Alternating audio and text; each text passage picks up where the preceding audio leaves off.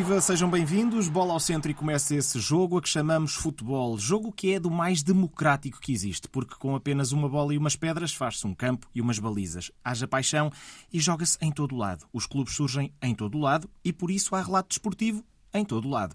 Os nossos convidados têm longa experiência de rádios locais, um no Ribatejo, ao segundo poste, desviou de cabeça o Trintão Marcano no duelo com o compatriota Adan, empurrou a bola para o fundo da baliza. Outro pouco acima do Rio Douro. Pontapé livre na esquerda por eh, Pedro Purro, a levantar a bola para o coração da área, a aparecer com Ates de cabeça. Henrique Gomes fica a pedir falta. Reconhece estas vozes? Ambas começam por V, podemos dizer assim. Walter e Vidal. Walter Madureira e Paulo Vidal, repórteres de pista da Antena 1, entre muitas outras coisas. Sejam bem-vindos ao Jogo de Vozes.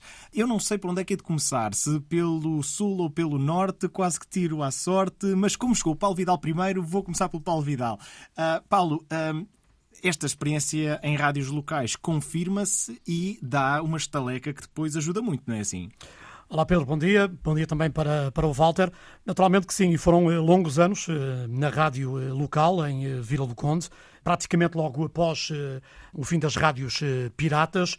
Uh, tive essa oportunidade, a convite, curiosamente, de um colega também nosso, jornalista, o João Ricardo Pateiro, que na altura me fez esse convite, que me levou para, para a Rádio Linear. Era então uma das rádios, havia duas na altura em Vila do Conde. Comecei inicialmente com eh, indicações, eh, fui dando eh, resultados. a chave do Totobola, na altura, havia uma rubrica, recordo-me, com a chave do, do Totobola. Comecei muito a medo, não tinha qualquer experiência, de resto não era, posso aqui confidenciar, não era o meu sonho de criança ser, ser jornalista.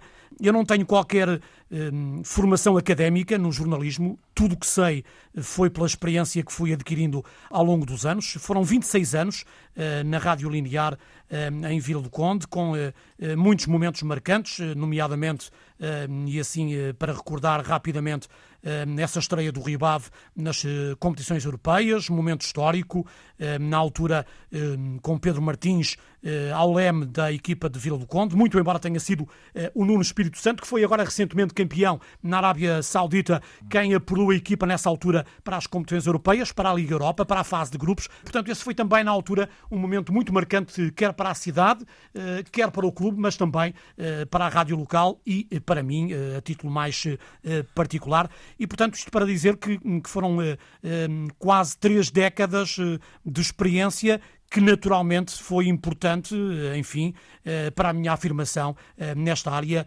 no jornalismo. Estamos a falar aí do jogo com o Elfsborg, por exemplo, não é? Também aí pelo meio aquela deslocação ao Borac Banialuca, mas já vamos falar sobre isso. Temos sons, temos relatos desses tempos, não vou dizer longínquos, porque nós somos todos rapazes novos, creio eu. Walter, uh, tu começaste também, e temos som disso, foste às cassetes, depois de tirar o pó às cassetes, temos som disso também, já vamos mostrar. Ah, tu começaste como pivô do desporto na Rádio Comercial de Almeirinha há quanto tempo já? Eu tinha 13 anos, mais ou menos, na altura.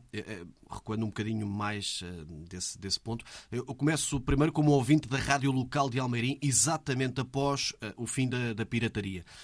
na altura recordo mesmo onde é que funcionavam as instalações da rádio local de Almeirim. E depois, logo a seguir, já com Rádio Comercial de Almeirim, eu vou dar apoio eh, ao meu primo, que era ele o pivô das tardes desportivas de domingo. Lá está, a tirar resultados. Aqui a diferença com, com o Paulo é que nós, na nossa dimensão, era mesmo desporto local e campeonatos distritais de primeira, segunda divisão. O máximo que acompanhávamos era a terceira divisão nacional. Fazíamos relatos de 5, 6 jogos. Entretanto, o meu primo. Uh, terminou o ensino secundário e vai estudar para Aveiro e abria-se ali uma oportunidade quem é que fazia as tardes de domingo. E eu, como estava inteirado da coisa, a tirar resultados, a ouvir outros, outros colegas de rádios, a ligar para, para dirigentes desportivos, para Porque a GNR. era tudo por telefone na altura, não havia internet, nada, era, olha, nada. quanto é que ficou o não sei quantos, não sei quantos. Era mesmo era? assim. Ligávamos muito para dirigentes, para saber como é que estavam os resultados. Eu ainda me lembro de nós termos aqueles telemóveis muito grandes que pesavam, porque era quase um tijolo. Chamavam-se Sporty, mas de portátil não tinham nada. Pois não, pois não. Ainda me lembro disso. Portanto, e depois lá está, começo com com, essa, com essa idade uh, e depois. Um, eu na altura achava, e deixem-me só contar esta história porque está aqui algo de, de, interessante, que é, eu achava que era difícil financeiramente depois, mais tarde, porque eu via ali os meus colegas, tinha todas, toda a gente já naquela altura salários relativamente baixos. Eu disse, não, não é isto que eu posso vir a fazer no futuro, portanto vou continuar a estudar e eu entro em engenharia. Eh, eu termino o 12 ano, entro em Engenharia Eletrotécnica na Nova, eh, aqui no Monte da Caparica, e na altura sempre a conciliar com emissões de domingo à tarde.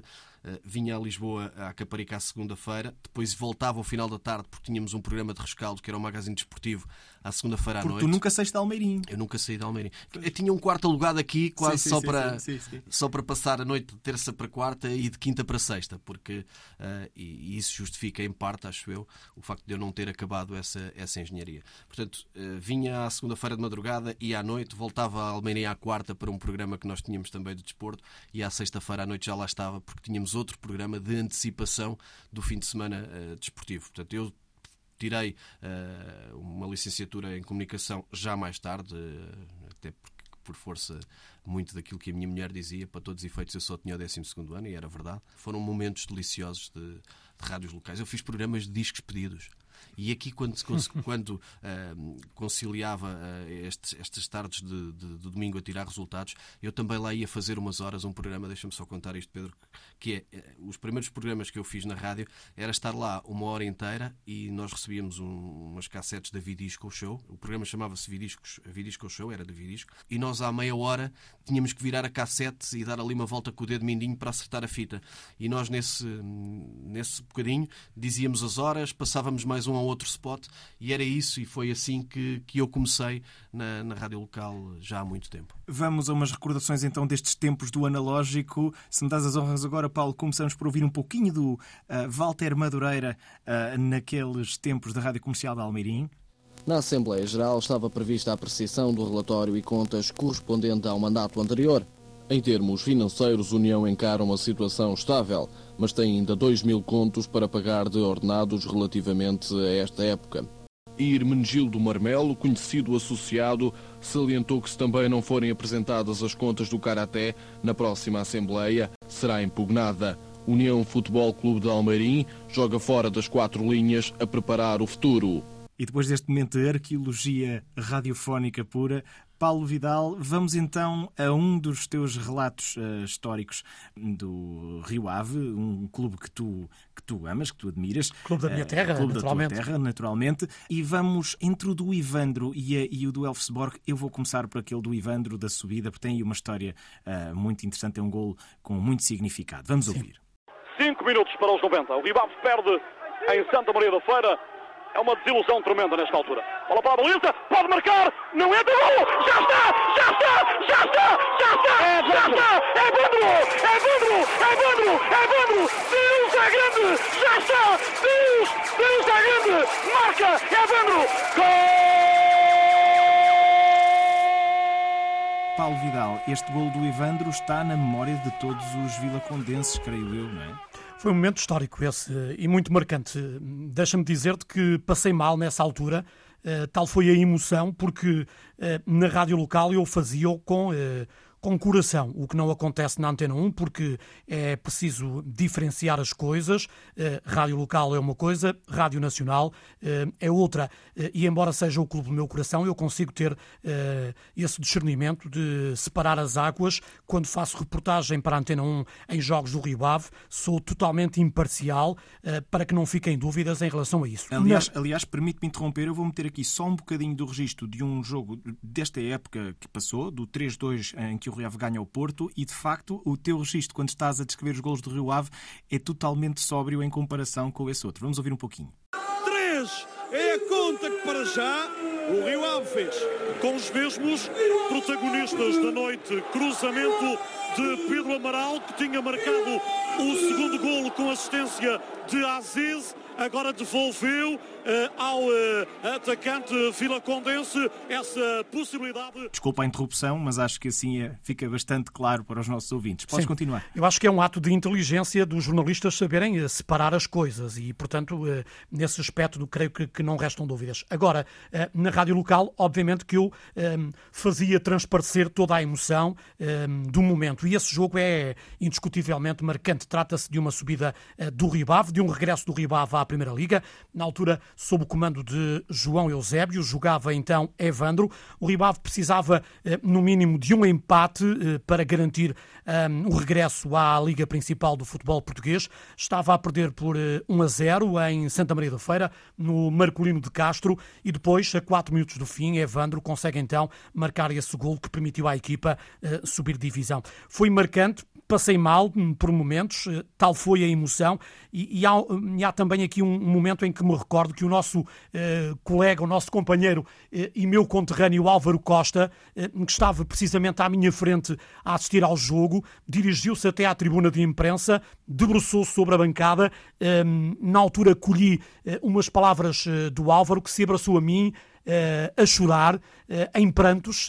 Tal era de facto a emoção daquele momento. Não mais esquecerei esse momento em Santa Maria da Feira com essa hum, subida histórica do Ribave. Depois, não sei se irias falar dele ou não, há também o jogo com o Elfsborg da Suécia em Vila do Conde, com o estádio a abarrotar, nesse jogo que permitiu ao Ribave fazer história e garantir também, pela primeira vez, a presença na fase de grupos da, da Liga Europa. É nos últimos minutos. É, é, já na compensação, Finalzinho. precisamente. Enfim, foi uh, uma explosão de alegria, uh, um momento, uh, enfim, marcante para os vilacondenses, para o Ribave, que dessa forma conseguiu pela primeira vez o acesso à, à fase de grupos da, da Liga Europa, que me permitiu também a mim, a nível profissional, embora ainda na rádio linear, a rádio local de, de Vila do Conde, um, ehm, viajar, fazer jogos internacionais em Kiev, no Dinamo, uh, presença em Gotemburgo, na Suécia, também na, na Dinamarca, enfim, que me permitiu também de alguma forma aqui adquirir mais alguma experiência, neste caso a nível internacional.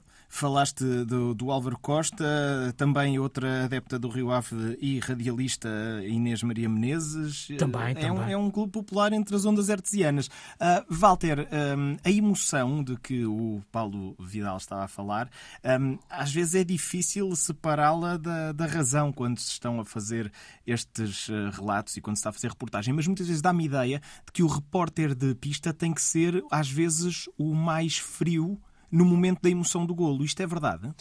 É verdade, e é um exercício difícil, porque pode parecer fácil uh, acabar de descrever uma jogada que se passou à nossa frente uh, ali há uns segundos, mas Uh, se as pessoas tiverem uh, o discernimento de fazer esse exercício em casa, às vezes é difícil, porque parece que aquilo é tão rápido, tão rápido, que nós não tivemos capacidade de fixar uh, todos os pormenores da jogada para depois o descrever. Verdade. Mas eu, é verdade, não é, Paulo? É verdade, é verdade. Às vezes até parece um exercício quase esquizofrénico, que é, epá, então, mas isto acabou de acontecer e hoje está-me a faltar aqui um detalhe de quem é que cruzou, porque eu até estava a olhar para lá mas não tive capacidade mental. É como se vocês tivessem que gravar a jogada na vossa cabeça permanentemente para estarem preparados para a descrever. É, é essa, é essa a melhor descrição. E já agora, se me permites, eh, Walter e também Pedro, por incrível que pareça, nós estamos eh, muito perto eh, dos jogadores, perto da relva, mas não temos por vezes a melhor visão para, para o jogo. Porque o ângulo é baixo. Exatamente. exatamente. E quando estamos por trás de uma baliza, não temos grande visão para o que se passa na outra baliza. É, é muito mais fácil na tribuna de imprensa,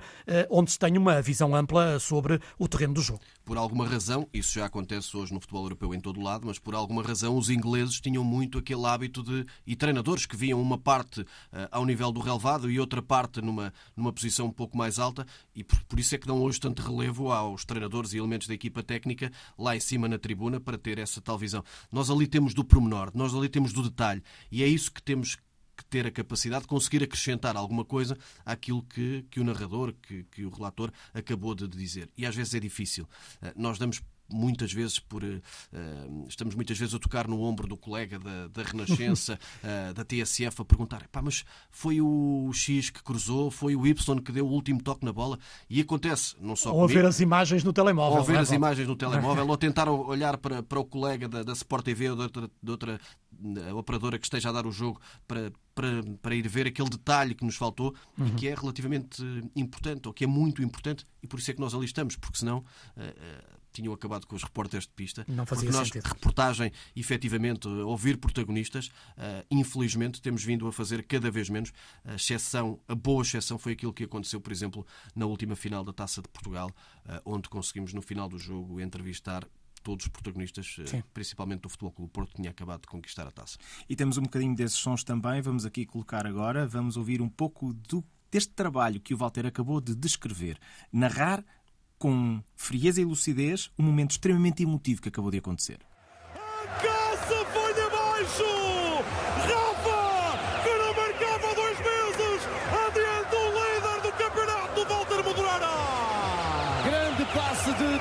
Fica isolado rapidíssimo. Rafa que consegue bater Mateus Magalhães, atirando a bola para o fundo da baliza. Foi calmo, sereno e letal.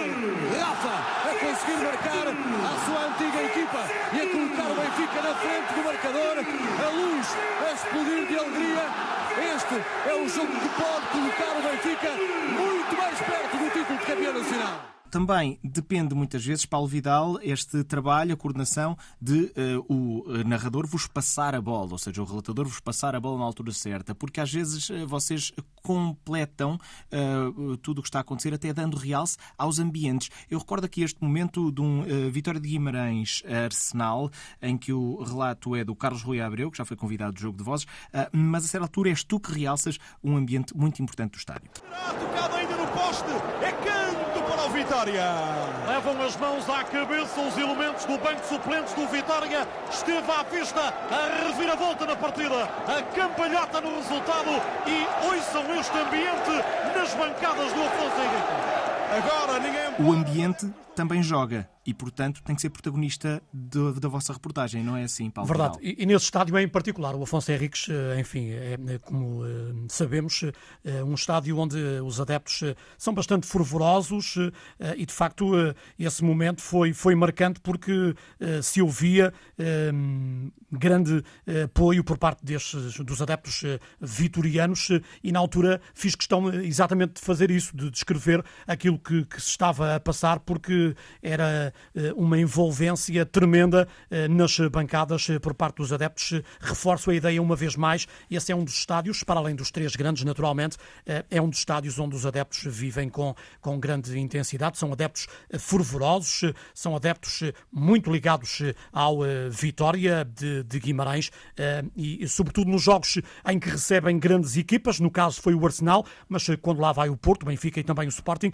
conseguem equilibrar muitas vezes até superiorizar eh, esse apoio eh, vindo das, das bancadas. A emoção é um poder, não há dúvida, e a emoção é uma linguagem também. Estamos em jogo de vozes com Walter Madureira e Paulo Vidal. Paulo Vidal em Vila do Conde, Walter Madureira aqui em Lisboa, mas a vir todos os dias de Almeirim. Um, já é complicado coordenar a vida de um repórter, que muitas vezes não tem os fins de semana, uh, com uh, a vida familiar. Mas então, ainda mais a mais, nunca largando Almeirim, tu tens aí um grande desafio de quilómetro, não é assim, Walter? Sim, uh, quando era mais novo, quando era solteiro, fazia-o de carro.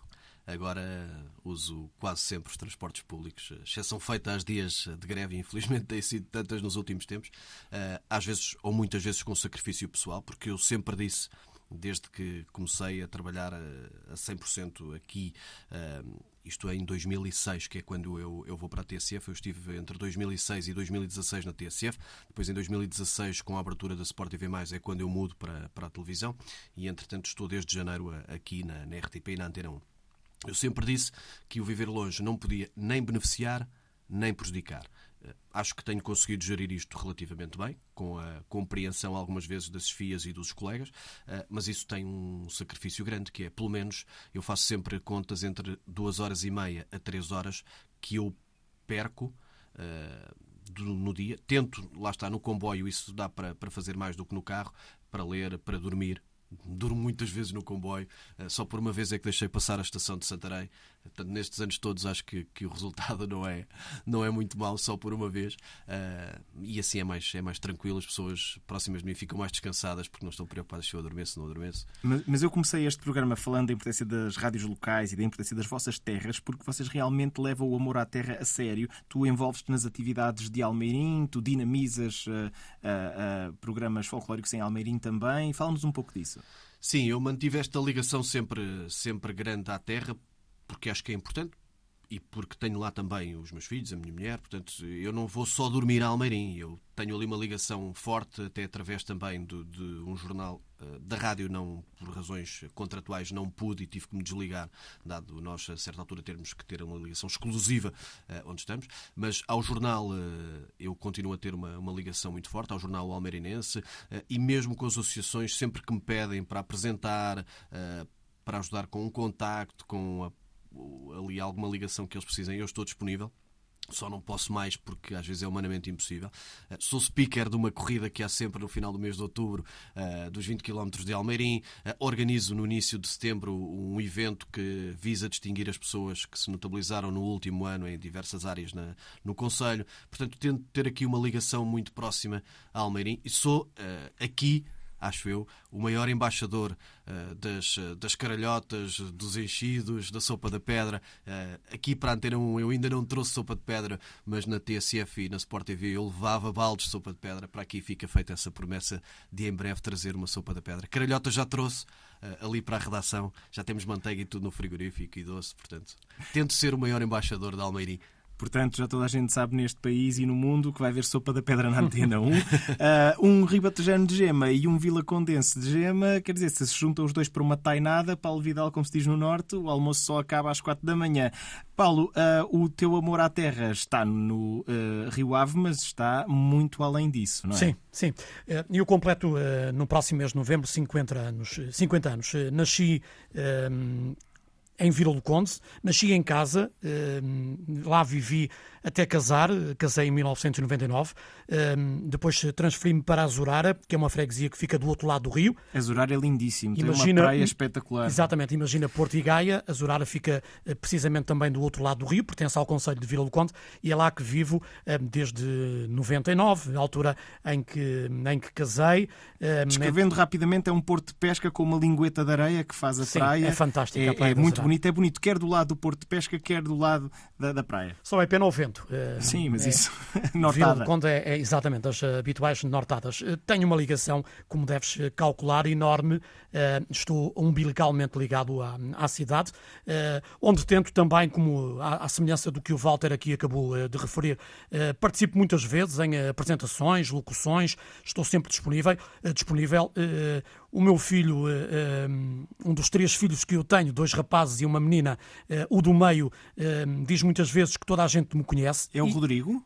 Não é o Rodrigo, é o Duarte. O Duarte, ok. E depois tem a Matilde também, com oito anos. E o Walter tem a Maria Rita e o António Pedro. Muito Já bem. Está a filiação despachada.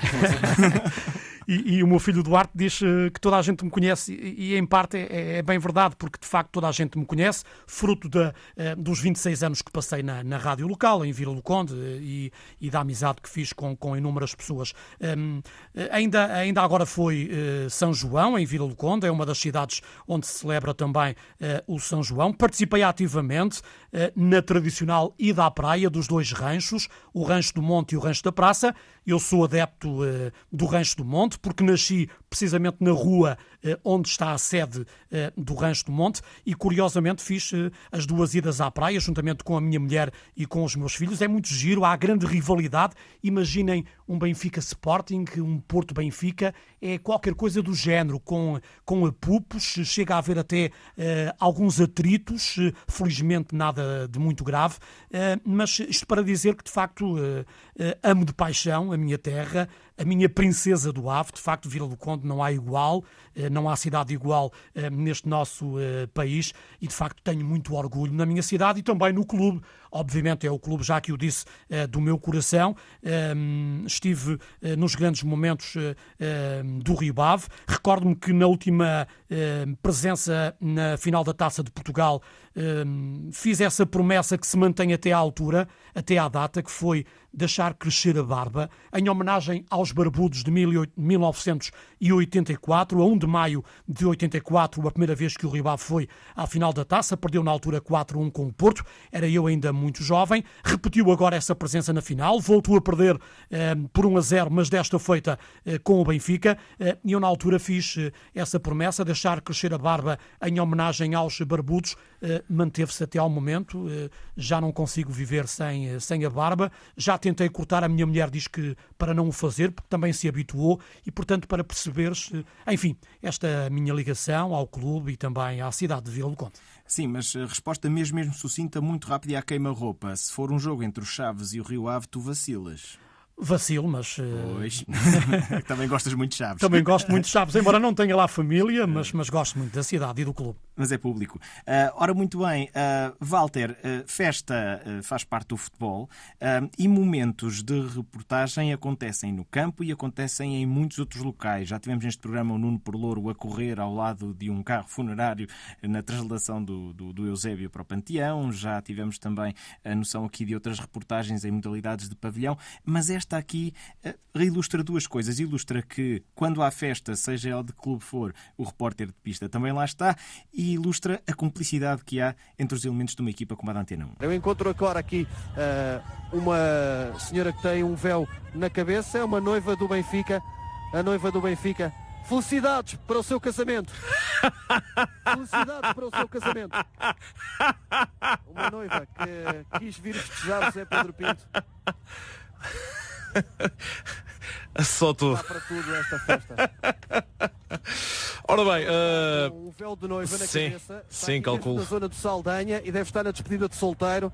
E pronto, esta vai ficar registada. Sim, é uma imagem é... também de uma, de uma noiva que vai casar nos próximos dias. E olha, ficou através aqui da antena umas felicidades para o seu casamento. Walter, cada vez mais momentos de informalidade destes também têm que fazer parte de, da função de um jornalista em certos casos específicos, não é? E este era um deles, porque estávamos a fazer a, a, a descrição do percurso do autocarro com os jogadores do Benfica, recém-campeões nacionais, desde a saída do estádio até ao Marquês. Foi uma viagem longa, uh, devagarinho, e eu acho que ali, uh, se há momentos onde, numa conferência de imprensa, há momentos onde não podes fugir ali daquele. Há pouco vocês falavam na, questão, na, sintonia perfeita que tem que existir entre o narrador e o repórter. Não existe propriamente um livro de estilos um manual, mas nós já estamos tão habituados a isto que percebemos e está quase uh, definido em livro, uh, os momentos, uh, o parar, o silêncio do narrador é sinal para nós entrarmos, que é seguir ao golo, que é... e, e este momento aqui uh, é, é, isso mesmo, é o, o, momento onde eu acho que nós podemos tirar ali aquela formalidade que, que, existe hum, no dia a dia. Eu, no noticiário que apresento, não posso ter um registro daqueles. Não é? Aquela era a noite onde eu podia ter mas uh, um registro parecido com aqueles. Mas estamos sempre no limite, é, mesmo, é a mesma questão que quem faz humor. Está quase sempre ali uh, no fio da navalha. Aquilo pode, por alguns, ser mal interpretado. Eu, a seguir uh, àquele momento, fiquei, sou sincero, para comigo, apesar de, das reações até do Zé Pedro, que é quem se ouve também a rir, fiquei, será que eu me estiquei um bocadinho? Será que pisei o risco? Ficas ali naquele, naquele dilema e depois precisas de umas horas de, umas reações, não só das pessoas mais próximas, porque essas estão sempre a bater nas costas. E eu preciso ouvir, por exemplo, a opinião uh, muitas vezes da minha mulher, que é quem vem ali ter uma, uma análise de quem não percebe nada de futebol, de quem até não gosta muito de futebol e consegue ter essa, essa visão mais distante e é ali às vezes o equilíbrio para eu perceber onde é que posso na, navegar. Ah, mas realmente estavas a falar da diferença de registros e, de facto, se te ouvimos a fazer o ah, noticiário do desporto, aqui na Antena 1, o Jornal de Desporto, ah, é de facto um registro totalmente diferente. Vamos ouvir aqui um bocadinho.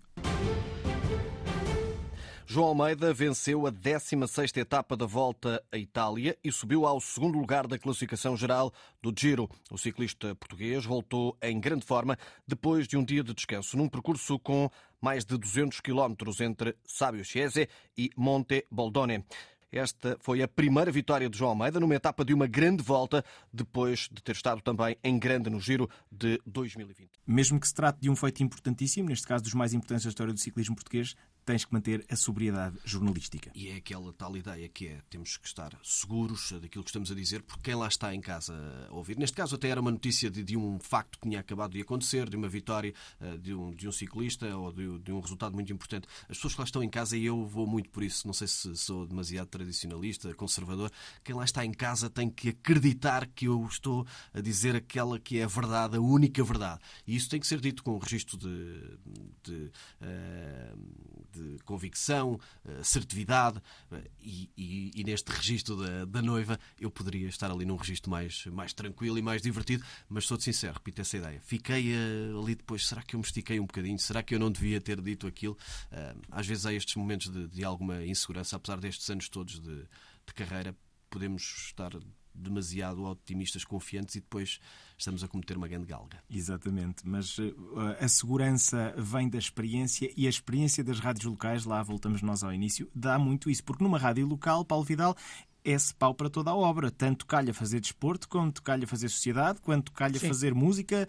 Uh, tocaste os pianos todos também, aqui como a Walter. Também, claro, claro, fiz informação. Eh, fazia, recordo-me, o horário da manhã, das 7 da manhã à 1 da tarde, a editar a informação, eh, reportagens, eh, quer políticas, quer recreativas, quer desportivas, fazíamos de tudo. Nas rádios locais não há, digamos que, esses, essas secções específicas, como no caso da, da Antena 1, temos a secção de, de desporto. Nas rádios locais somos de facto eh, paus para toda a colher eh, e eu nessa altura fazia um pouquinho de tudo. Eu cheguei mesmo, deixa-me só contar, eu cheguei mesmo a ter que estender fio telefónico, porque nós não, nem sempre tínhamos eh, uhum. linha telefónica analógica nos, em todos os campos. Tínhamos que, às vezes, pedir aos vizinhos ali ao lado. Nós, se havia coisa que existia lá num gabinete de arrumação, eram bobinos com, com fio telefónico de dezenas, centenas, e depois, às vezes, descobrir que o fio, a certa altura, lá no meio estava trilhado e o sinal não passava. O aparecimento da linha Rediz, para nós, na, na Rádio de Almeirim, foi uma coisa foi como uma história, como uma passagem da cassete para o minidisc, que na altura veio ser aqui um brutal, eh, uma brutal evolução na, forma como nós fazíamos as coisas. Aconteceu-me isso em Braga num eh, relato de um, de um jogo de futsal eh, no Nogueiró Rio Ave, em que deu confusão na altura, o jogo era decisivo e os adeptos cortaram o fio uh, telefónico e eu fiquei sem, sem, sem emissão. Fiz também, já agora rapidamente, um relato, e a propósito desse caso uh, que contas, Walter, das, das bobines com os fios, uh, no meio da bolsa, literalmente, em Vila do Conde, um relato de um jogo do Campeonato Amador de Vila do Conde, em Fajoses, que é uma freguesia também de Vila do Conde, onde tive que esticar o fio metros e metros para colher, enfim, a linha telefónica numa habitação, a habitação que havia ali mais próxima para poder fazer esse relato, na altura com o João Paulo Menezes, que é irmão da Inês Menezes, também fez rádio, foi jornalista da TSF e foi na altura também diretor da, da Rádio Linear em Vila do Conde. É muito interessante eh, ouvir todas essas histórias porque elas vão se acumulando também aqui no jogo de vozes. Já o Carlos Rui Abreu falou também de andar a correr com uma bobina de cabo a atravessar campos de milho para fazer relatos do distrital eh, e qualquer dia há todo um compêndio dessas histórias aqui também. Ah, estamos agora já aqui um pouquinho na reta final do nosso programa, altura de saber de livros, de filmes, de viagens, experiências que marcaram a vossa vida e que podem partilhar com os nossos ouvintes.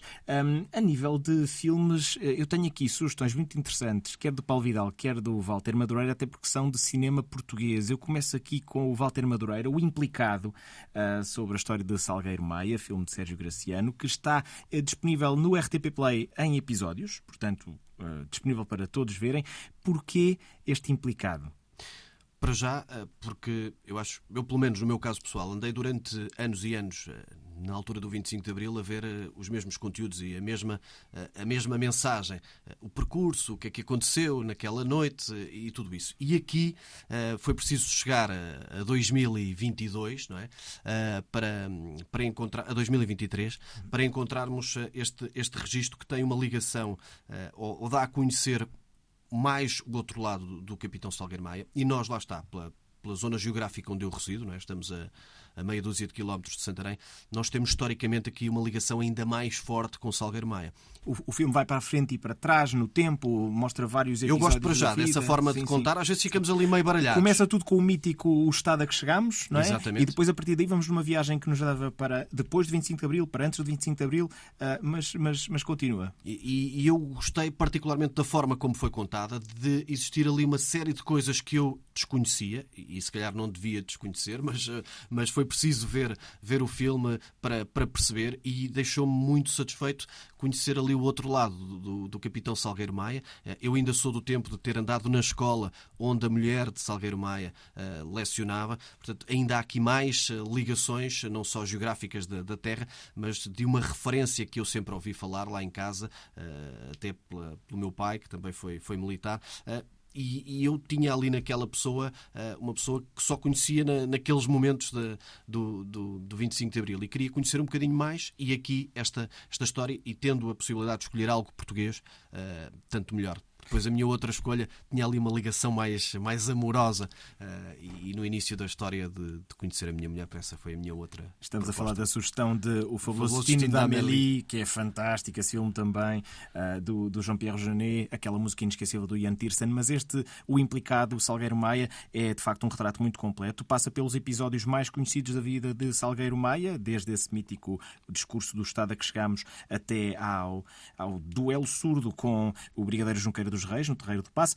e também pelos episódios menos óbvios, porque Salgueiro Maia, por incrível que pareça, foi saneado uh, no pós-25 de Abril e o filme aborda precisamente isso. Paulo Vidal, entretanto, aí mortinho para entrar em campo também, com certeza, um, vamos falar também de cinema português. António Pedro Vasconcelos realizou um retrato meio inocente, mas ao mesmo tempo muito profundo e muito uh, uh, realista do Porto, com Jaime, em 1999. Um, Porquê é que escolheste este filme e o que é que ele tem a ver com a tua lua de mel? Foi no ano em que eu casei, 1999. Esse filme estreou a 11 de abril de, de 99. Precisamente, eh, eu acabei por, eh, enfim, assisti-lo eh, em Faro, no Algarve. Na altura hum, fiz uma pequena viagem de, de lua de mel, porque hum, já era pai do meu filho mais velho, do Rodrigo. Enfim, não quis também ir para muito longe. Foi apenas e só para, enfim, para marcar hum, esse momento com, com, com a minha mulher.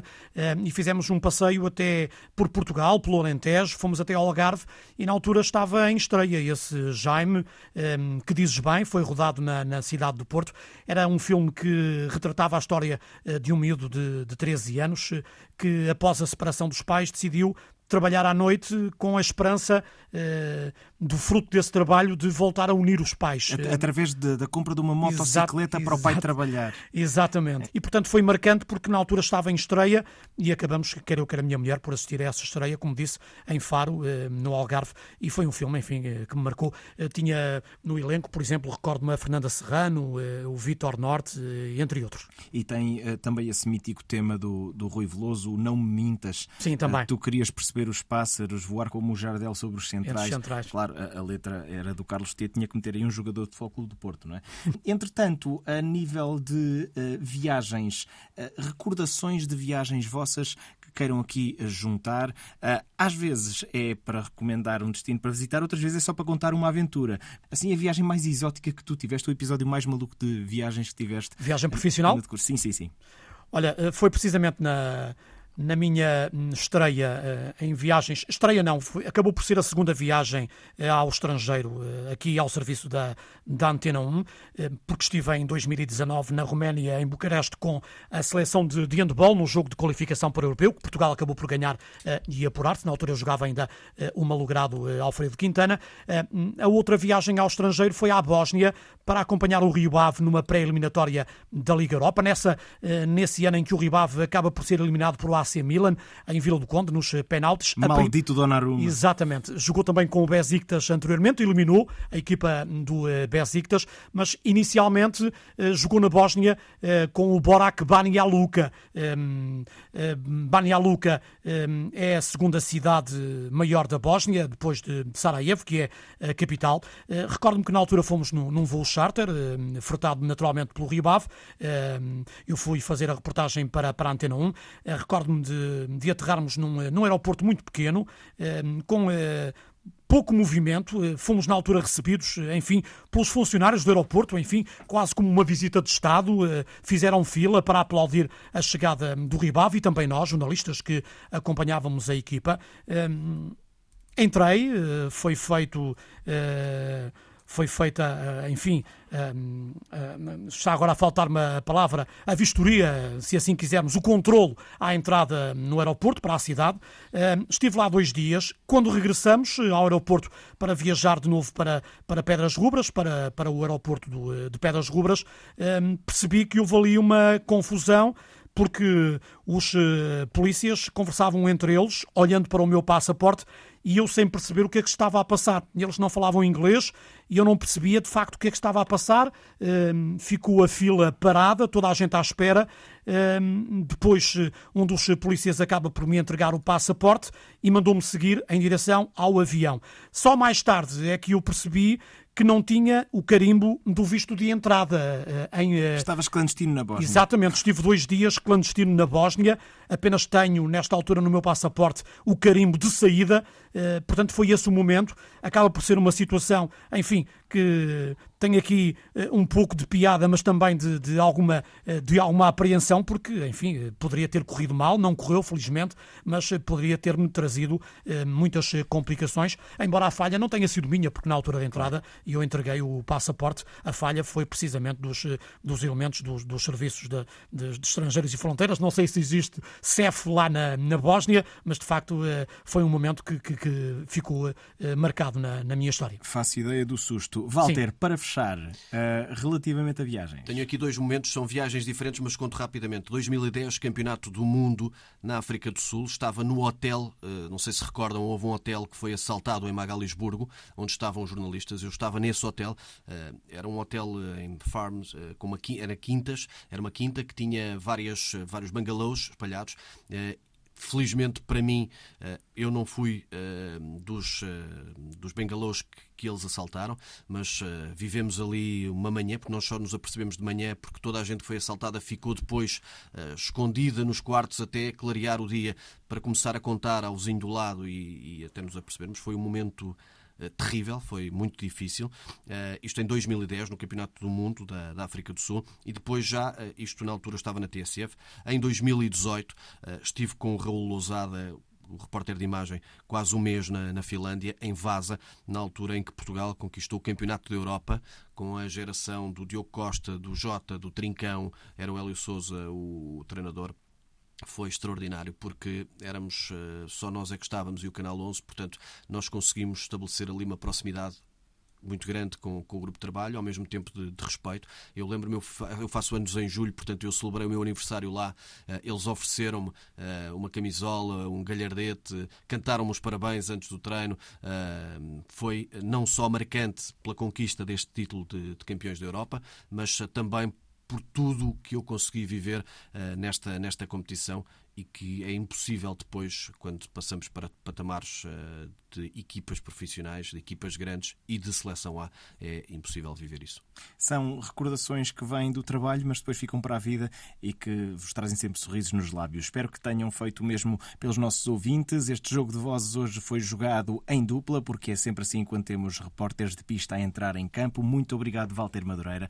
Muito obrigado, Paulo Vidal. Como sempre, ao longo deste defeso, vamos dar a conhecer as vozes que gritam golo e que trazem a si, ouvinte Antena 1, em Portugal, em todo todo o mundo as emoções do desporto. O meu nome é Pedro Miguel Ribeiro. Este programa é também uma ideia de Ricardo Soares. Para a semana voltamos a jogar Jogo de Vozes.